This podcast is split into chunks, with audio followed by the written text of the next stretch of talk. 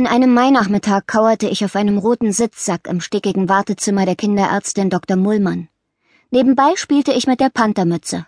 Ohne sie gehe ich nirgendwo hin. Sie ist hellgrau gefleckt und vorne über dem Schirm ist ein schwarzer springender Panther eingestickt. Die Mütze macht mich stark. Mama hat sie mir zu meinem vierten Geburtstag geschenkt. Der Hauptgrund war unser Nachname, Panther. Papa, Bertha und ich heißen immer noch so. Nur Mama nicht mehr. Sie hat ihren Namen auf einem Grabstein zurückgelassen. Unser Religionslehrer behauptet, meine Mutter sei im Himmel. Bertha sagt, dass meine Mutter in der Hölle schmort. Bertha ist übrigens meine Halbschwester. Aber zurück zu Mama. Ich weiß, dass sie sich weder im Himmel noch in der Hölle befindet. Ich habe mit eigenen Augen gesehen, wie Mama vom Drahtseil gefallen ist. Ich kann bezeugen, dass sie spurlos verschwand, noch bevor sie unten angekommen sein konnte. Als Mama fiel, nach unten, nicht nach oben, schon deshalb scheidet die Himmelstheorie aus, habe ich geschrien.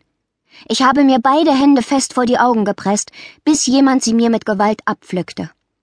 Als ich wieder sehen konnte, war Mama verschwunden. Es gab aber in der weichen Erde zwischen den Karussells kein Loch. Für mich ist das der Beweis, dass meine Mutter auch nicht unten in der Hölle gelandet sein kann. Also muss Mama in eine andere Dimension verschwunden sein. Mitten im Nachdenken über Mama flog die Tür zum Sprechzimmer auf. Emma, herein mit dir, murmelte Frau Dr. Mullmann. Ab an die Messlatte. Kein Millimeter gewachsen. Das kritzelte sie in meine Karte. Ich hatte nichts anderes erwartet. Seit Mamas Tod hatte ich nämlich aufgehört zu wachsen. Bleibt dir immer noch manchmal die Luft weg, Emma? fragte die Mullmann interessiert. Ich wollte gerade verneinen, als wieder das Pfeifen aus meiner Brust kam, begleitet von einem leichten Röcheln. Wollen wir mal deine Bronchien abhorchen? schlug die Ärztin vor.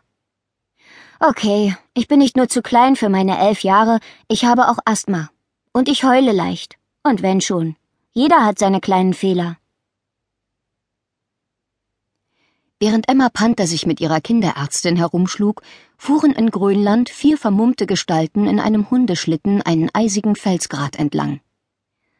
Sind wir bald da, Jarvis? zwitscherte Britney Pomeransch.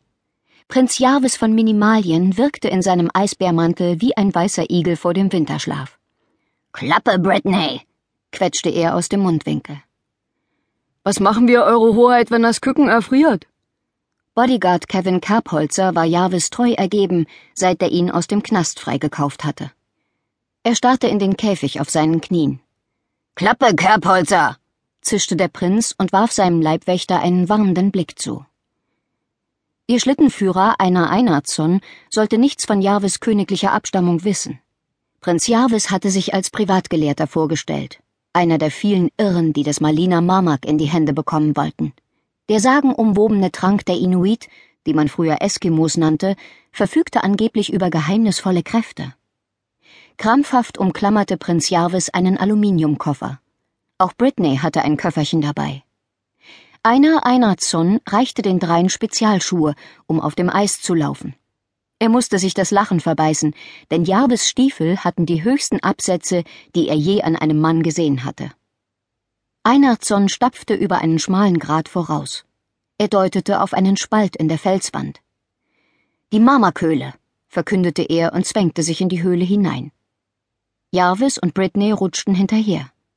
Als auch Kerbholzer sich anschickte, die Höhle zu betreten, riss der Prinz ihm den Kückenkäfig weg. Kerbholzer, du wartest draußen.